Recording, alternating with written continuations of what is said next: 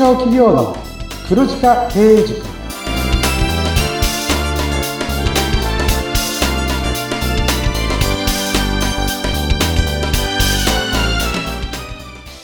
こんにちは。中小企業コンサルの久保木康明です。インタビュアーの勝木陽子です。こんにちはこの番組は毎年500人以上の中小企業経営者の課題解決の相談を受けている久保木さんが全国すべての中小企業を黒字にするビジョンを掲げて皆様からの相談に乗っています。さあ、久保木さん今日もよろしくお願いします。よろしくお願いいたします。はい。あのー、以前ね、えっ、ー、と、趣味というか、息抜きに映画を映画館で見るのが大好きっておっしゃっていたんですけれども、ねはい、うん。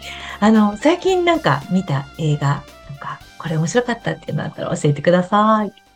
結構、あの、映画、やっぱりずっと見てるんですけど、はい。あの、最近で面白かったのだと、うんうん、ゴールデンカムイっていう。お これはあの日本の映画なんですけど、もともとあの原作があるんですよ、漫画で。はい。はい。で、それを、まあ、山崎賢人主演で、まあ、映画化されたんですけど、うん、はい。めっちゃ面白かったです。面白かった。あの、漫画原作になった時に、はい。あ、これもう、多分、ほとんどの人がそうだと思うんですけど、はい。なんかコスプレ映画みたいにならなきゃいいかな、みたいな感じで皆さん思うと思うんですよ。わかるわかる。なんかもう漫画に寄せすぎちゃって、そうそうそうで、コスプレの人たちが、なんか漫画と同じことを動いてるみたいな。でも、ゴールデンカムに関しては、はい。なんかコスプレ感が全くなかったんですよね。へー。やっぱり有名俳優さんというか、力のある俳優さんですからね、皆さんね。そうなんです。でも、役者さんの、やっぱ選び方も良かったんでしょうね。全員がハマってましたね。でもめちゃくちゃ入っていけたというか、その世界観に。山崎賢人の作品だと、あの、キングダムを僕ずっと見てて、はい。キングダムのイメージが残っちゃうから、なんか違和感感じちゃうんじゃないかなと思ったんですけど、全くそんなこともなくて。あ、本当に？はい。まあ、ちょっと、ちょっと、あんまりね、映画の話で全部終わっちゃうと思うので、一旦ここで切りますが、面白かったです。また盛り上がりましたけれども、やっぱりそのね、あの、日頃めちゃくちゃ忙しいから、映画館に何時間か、こう、本当にもう、そこの中に入って、その世界に入っていくのが好きっておっしゃられていましたけれどもね、皆さんもそんな時間をね、作ってみると、ちょっと頭が、をこう、リフレッシュできるんじゃないかなというふうに思いました。ね、はい、ありがとうございます。はい。さあ、今日の話題ですが、前回と前々回、人材不足解消と業務効率化の方法とポイントですね。こちらを教えていただきました。まあ、自社での改善がどうしても難しい場合とか、それから短期的な成果を求める人のために、外部委託、BPO というのが有効であるっていうこと、前回の終わりにちょっとお話しいただいたんですが、今日はそのお話をお聞きしたいなと思います。そうですね。なんか最近ですね、結構皆さんの中でも BPO って言葉って聞くことが増えたと思うんですよ。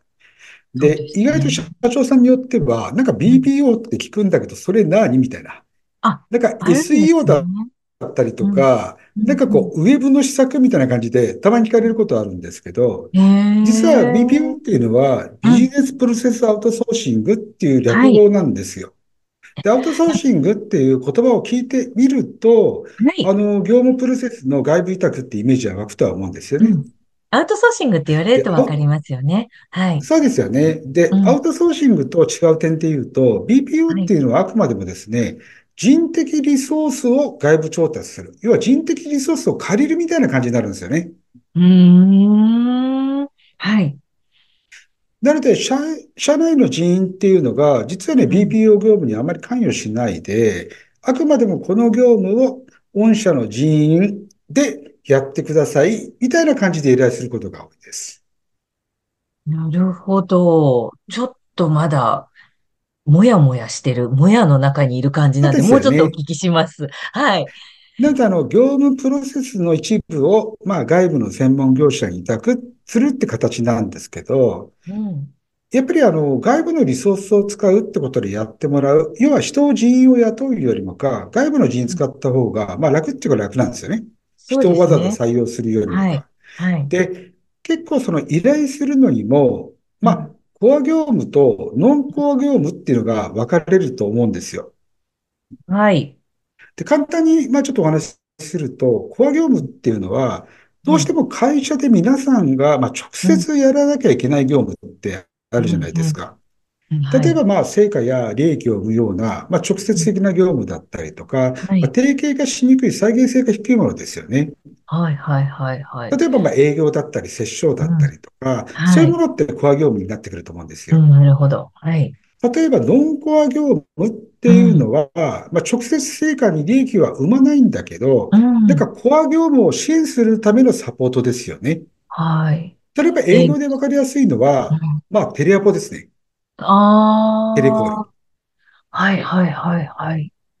例えばなんですけど、自社で社員雇って、じゃあテレアポやるっていうよりもか、もうテレアポに特化したリソースを持ったところに依頼しちゃった方が楽なんですよ。ああ、そういうことなんですね。はいはい、わかりました。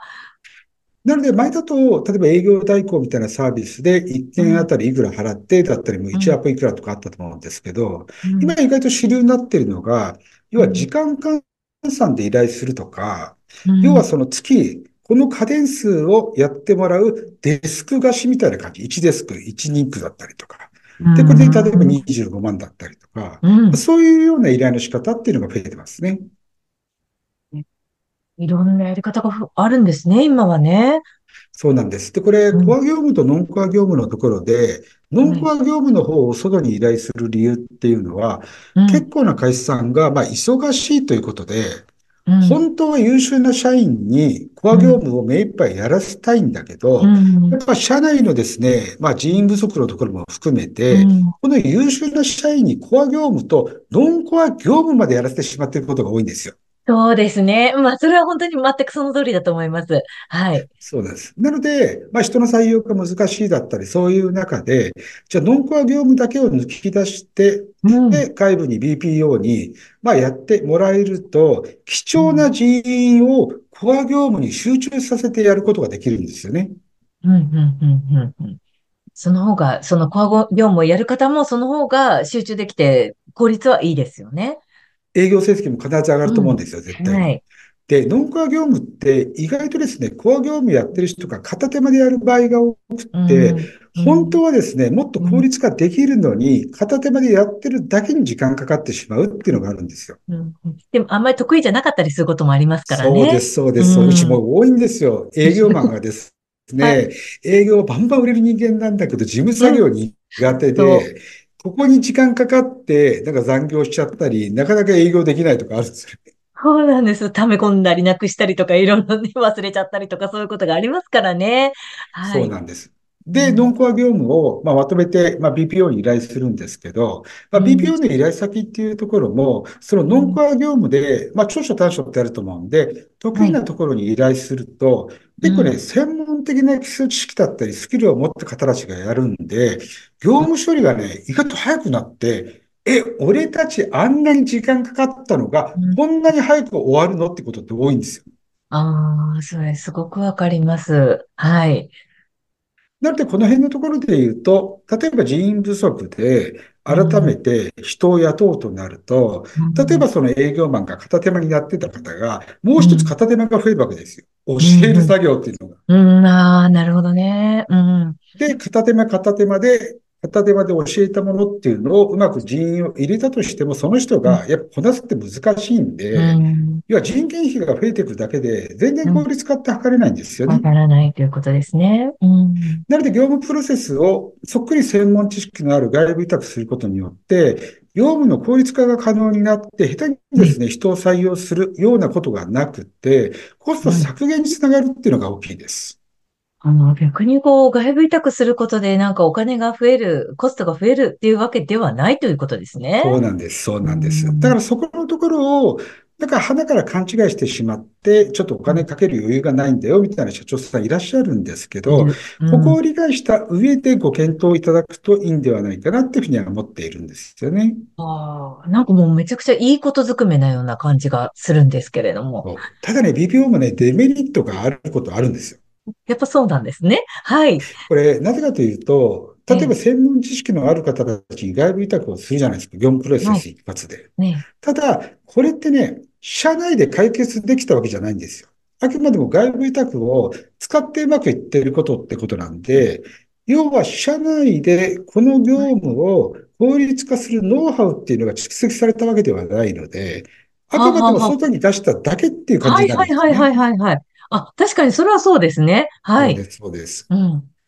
で、あとは僕の方で、まあ一部、二部、あ1回目、2回目っていうこのテーマでお話したんですけど、はい、ちょうど前回に当たると思うんですけど、うん、業務効率化ってこうやって見える化しなきゃいけないですよ。優先順位つけていきましょう。その中で8原則作りましょうなんていう話をしたと思うんですよ。うんうん、ぜひ、あの、前回の内容を聞いてもらえばいいかなと思うんですけど、それをやった上でやるっていうことで言うと、やっぱ準備期間が必要になってくるんですよね。ああ、無理、無理って思っちゃう人いると思う。だどれでもかんでもね、BPO に出すっていう、まあ、お金に余裕があるところだったらいいんですけど、はい、まあ、やっぱり効率的に BPO を出して全体のコスト削減っていうふうにやるには、まあ、メール化だったり優先順位っていうのを拾い出す必要がある、洗い出す必要があるんで、なんかそこのところの準備っていうのは、やっぱりしっかり取り組んでいただいた上で BPO を活用するといいんではないかなとは思ってるんですよね。いずれにしても自分の会社の現状をしっかりと知るということは大事だということですよね。そうですね。で、BPO を、まあ皆さんにもっとイメージしていただくために、はい、まあ効果が実感しやすい業務っていうのをちょっとご紹介したいと思っています。はい。で、人材採用業務っていうのが意外と良くて、あの採用に関する手間だったりとか、うん、あとはですね、一次面接をやってもらうっていうのもあるんですよ。へえ。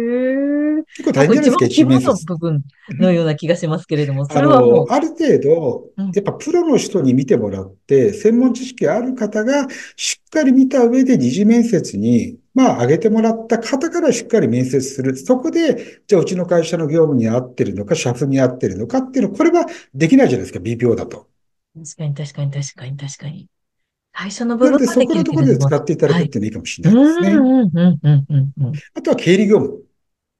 これはわかります。はい。この辺のところはね、まあ、定義化しやすいんで、うん、まあ、ノンパ業務としては、はい、あの、やっていただくのはいいかと思うんですけど、うん、そしたら、微妙に頼まなくてもいろんなツールもあるんでね、そこも含めた上で検討していただくといいかなと思います。はい。で、僕らの方が、まあ実は助成金補助金で国内トップクラスの実績なんてお話したと思うんですけど、はい、そこの助成金の、まあ書類だったり社内整備っていうところも BPO で僕らって貸し出してるんですよ。で、そこの需要が高かったんですけど、うん、今実はですね、BPO のご依頼の内容で9割の方たちから依頼を受けているのがこれなんですよ。はい、営業マーケティング業務ですね。ええー、そうなんですか？はい。実際ですね、ここまでリクエストが増えると思わなかったんですけど、僕らの方でですね、みんなが使いやすい BPO っていう、まあ BPO って聞いても、まあ英語3文字って難しい感じちゃうじゃないですか。うん、なんとかアウトソーシングよりもか、簡単なネーミングとしてみんなの BPO っていう僕らね、サービス作ったんですよ。うん、はい。みんなが使おう BPO みたいな感じでね。で、それで皆さんに提供したら、今もう9割営業マーケティング業務です。へえ。で、何やってるかというと、テレアポですね。うん、うんなるほど、なるほど。テレアポ代行が一番多いです。そうなんですね。営業っていうのも、こういうふうに BPO を活用することができるっていう、すごく、あの、有意義な情報ですよね。そうですね。なので、この辺のところは僕らは、うん、まあ、なるべく皆さんの負担がないようにってことで、今、感染性化報酬でやったりしてますね。はい。あ、じゃあ、あの、成果がないうちはお支払いしなくてもいいということですね。そうです、そうです。それもありがたい。まあ、結構 BPO を活用している会社っていうのはどんどんどんどん増えているんですよね。なので、まあ、忙しいっていうところから具体的な解決方法で、まあ、特に僕がね、あの、どんな風にやってるかっていうのをご紹介させていただいたんですけど、まあ、業務が、まあ、割れてしまう状況を打開するためのヒントになっていただけたら嬉しいなとは思っています。もうなんかすごく面白いお話を聞かせていただきました。この BPO っていう言葉ね。あの、私はよくほら、BPO 審議入りっていうその番組がなんか、ね、ね、ありますよね。そういうイメージになるんですけれども、これは、えー、ビジネスプロセスアウトソーシングでしたっけ？そうですね。はい。ということで、なんかアウトソーシングって言われると、なんとなくわかるというのがね、あのー、気がいたしましたけれども、ぜひね、皆さん、このみんなの BPO、これもね、ねあの、うん。これもなんか、あの、見ていただきたいな、なんていうふうに思います。特にあの、まあ、テレアポでアポ獲得してほしい、みたいな外部のところに依頼したいって方に関してはご相談いただけると嬉しいです。はい。ぜひ、えー、ご相談いただければと思います。なんかね、はい、ちょっと気軽に使ってみるっていうのも、どうなんだろう？ありな、ありなんですか？あんまり気軽は良くない。ね。またその担当がいるので、あの、ご紹介しますよ。わかりました。気軽ってのは良くないなんて聞いてみちゃったりしたんですけど、どういう、どういうものなのかなっていうのはね、どんどん興味が出てきたんですけど、皆さんはいかがだったでしょうか？さあ、中小企業の黒字化経営塾では皆様からのご相談もお待ちしています。そしてね、番組インスタグラム、ノートもありますので、ぜひチェックしてください。皆さんの方から、なんか久保木さんが話した資料くださいだったりとか、あとはみんなの微表の資料くださいとか、まあ、この辺のところは先ほど勝木さんが言ったような、まあ、お気軽にご依頼いただければと思いますので、使ってください。わかりました。ぜひぜひ皆さんいろいろチェックしてね、あの、皆さんで盛り上げていきたいなと思います。詳細は説明文ご覧くださいね。えー、皆さん、ここまで聞いてくださって本当にありがとうございました。中小企業の黒字化経営塾、お相手は中小企業コンサルの久保木康明とインタビュアーの勝木陽子がお届けいたしました。次回もお楽しみに。お楽しみに。